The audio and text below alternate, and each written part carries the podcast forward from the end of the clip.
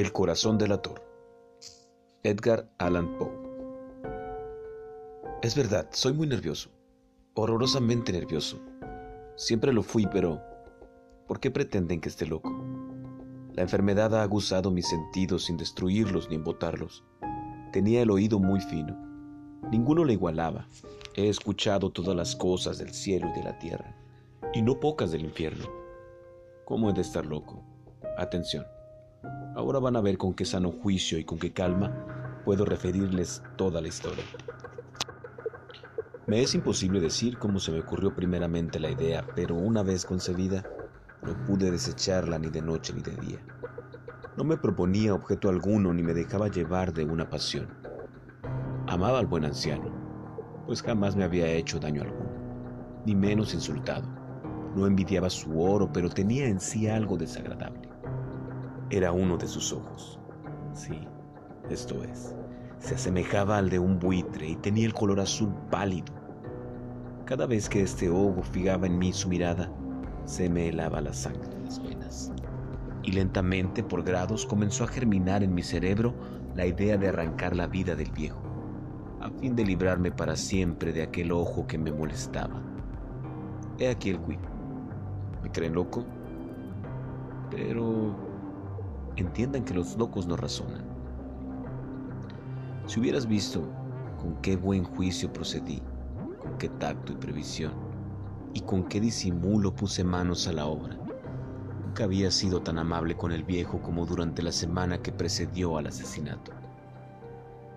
Todas las noches, a eso de las doce, levantaba el picaporte de la puerta y la abría, pero qué suavemente y cuando quedaba bastante espacio para pasar la cabeza, introducía una linterna sorda, bien cerrada, para que no filtrase ninguna luz, y alargaba el cuello.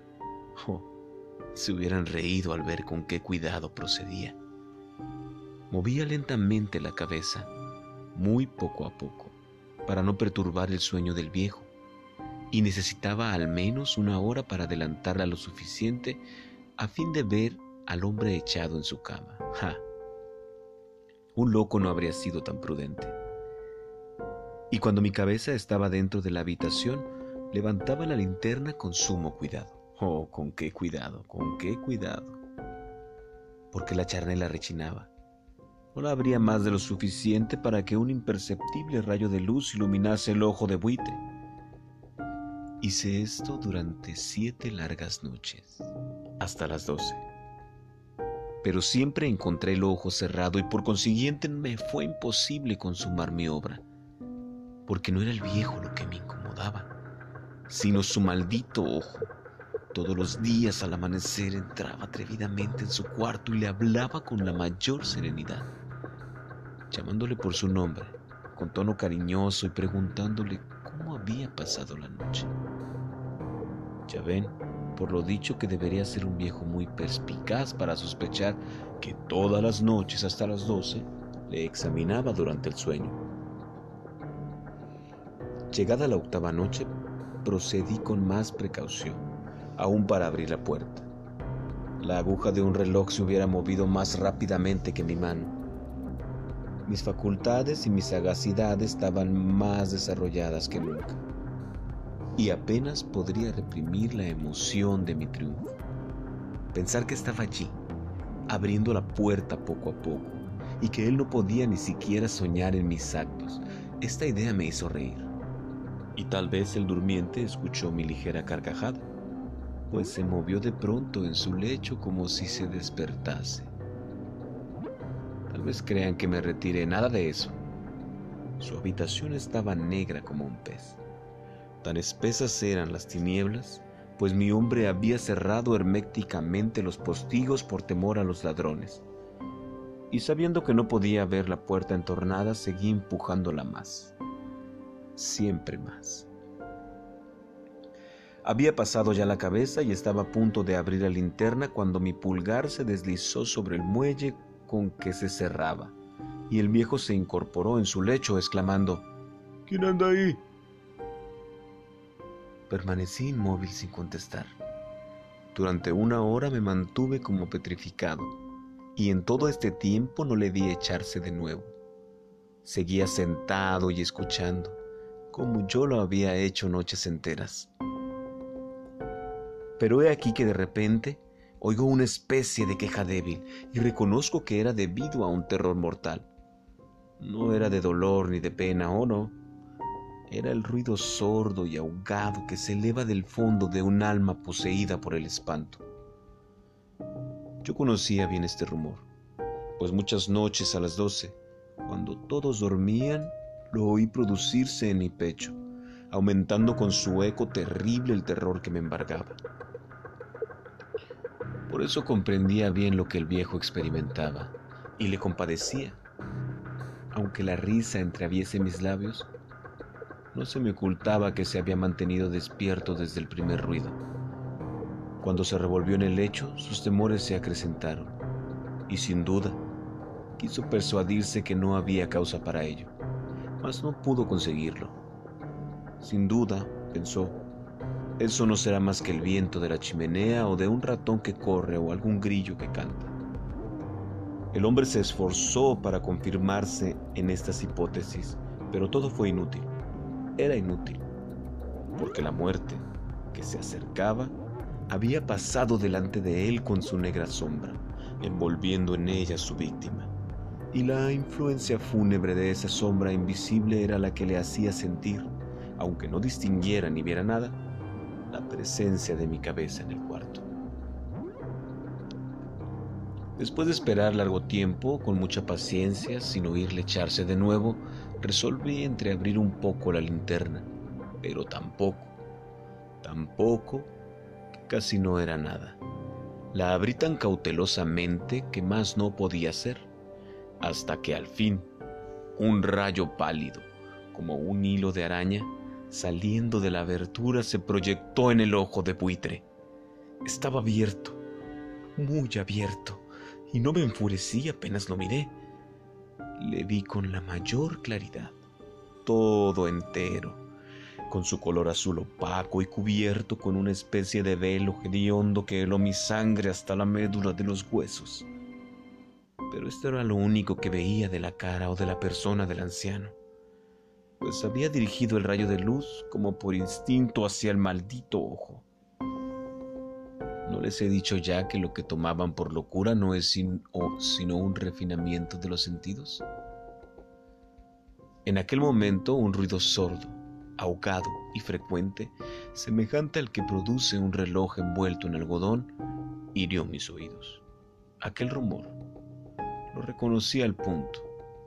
Era el latido del corazón del anciano y aumentó mi cólera, así como el redoble del tambor sobreexcita el valor del soldado me contuve y permanecí inmóvil, sin respirar apenas, y esforzándome en iluminar el ojo como el rayo de luz. Al mismo tiempo el corazón latía con mayor violencia, cada vez más precipitadamente y con más ruido. El terror del anciano debía ser indecible, pues aquel latido se producía con redoblada fuerza cada minuto. ¿Me escuchan atentos? Ya les he dicho que yo era nervioso, y lo soy, en efecto. En medio del silencio de la noche, un silencio tan imponente como el de aquella antigua casa, aquel ruido extraño me produjo un terror indecible. Por espacio de algunos minutos me contuve aún, permaneciendo tranquilo, pero el latido subía de punto a cada instante, hasta que creí que el corazón iba a estallar y de pronto me sobrecogió una nueva angustia. Algún vecino podría había llegado la última hora del viejo. Profiriendo un alarido, abrí bruscamente la linterna y me introduje en la habitación. El buen hombre solo dejó escapar un grito, solo uno.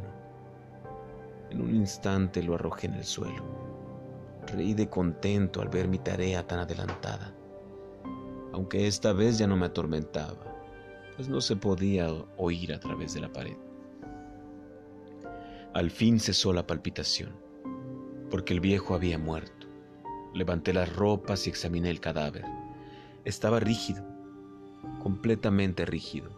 Apoyé mi mano sobre el corazón y la tuve aplicada algunos minutos. No se oía ningún latido. El hombre había dejado de existir y su ojo desde entonces ya no me atormentaría más. Si persisten en tomarme por loco, esa creencia se desvanecerá cuando les diga qué precauciones adopté para ocultar el cadáver. La noche avanzaba y comencé a trabajar activamente, aunque en silencio. Corté la cabeza, después los brazos y por último las piernas. Enseguida arranqué tres tablas del suelo de la habitación. Deposité los restos mutilados en los espacios huecos y volví a colocar las tablas con tanta habilidad y destreza que ningún ojo humano, ni el suyo, hubiera podido descubrir nada particular. No era necesario lavar mancha alguna. Gracias a la prudencia con que procedía, un barreno le había absorbido toda. Terminada la operación, a eso de las cuatro de la madrugada aún estaba tan oscuro como a medianoche, cuando el reloj señaló la hora. Llamaron a la puerta de calle. Y yo bajé con la mayor calma para abrir, pues, ¿qué podía temer ya? Tres hombres entraron anunciándose cortésmente como oficiales de policía. Un vecino que había escuchado un grito durante la noche. Esto bastó para despertar sospechas. Se envió un aviso a las oficinas de policía y los señores oficiales se presentaban para reconocer el local. Yo sonreí porque nada debía de temer, y recibiendo cortésmente a aquellos caballeros les dije que era yo quien había gritado en medio de mi sueño. Añadí que el viejo estaba de viaje y conduje a los oficiales por toda la casa, invitándoles a buscar, a registrar perfectamente. Al fin entré en su habitación y mostré sus tesoros completamente seguros y en el mejor orden. En el entusiasmo de mi confianza ofrecí sillas a los visitantes para que descansaran un poco, mientras que yo, con la loca audacia de un triunfo completo, coloqué la mía en el sitio mismo donde yacía el cadáver de la víctima. Los oficiales quedaron satisfechos y convencidos por mis modales. Yo estaba muy tranquilo. Se sentaron y hablaron de cosas familiares, a las que contesté alegremente, mas al poco tiempo sentí que palidecía y ansié la marcha de aquellos hombres. Me dolía la cabeza, me parecía que mis oídos zumbaban, pero los oficiales continuaban sentados, hablando sin cesar. El zumbido se pronunció más, persistiendo con mayor fuerza. Me puse a charlar sin tregua para librarme de aquella sensación, pero todo fue inútil y al final descubrí que el rumor no se producía en mis oídos. Sin duda palidecí, entonces mucho, pero hablaba todavía con más viveza, alzando la voz, lo cual no impedía que el sonido fuera un aumento. ¿Qué podía hacer yo? Era un rumor sordo, ahogado, frecuente, muy análogo al que produciría un reloj envuelto en algodón. Respiré fatigosamente. Los oficiales no oían aún. Entonces hablé más a prisa, con mayor vehemencia, pero el ruido aumentaba sin cesar. Me levanté y comencé a discutir sobre varias nimiedades. En un diapasón muy alto y gesticulando vivamente. Mas el ruido crecía. ¿Por qué? No querían irse aquellos hombres. Aparentando que me exasperaban sus observaciones, di varias vueltas de un lado a otro de la habitación, mas el ruido iba en aumento.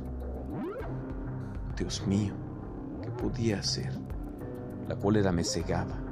Comencé a renegar.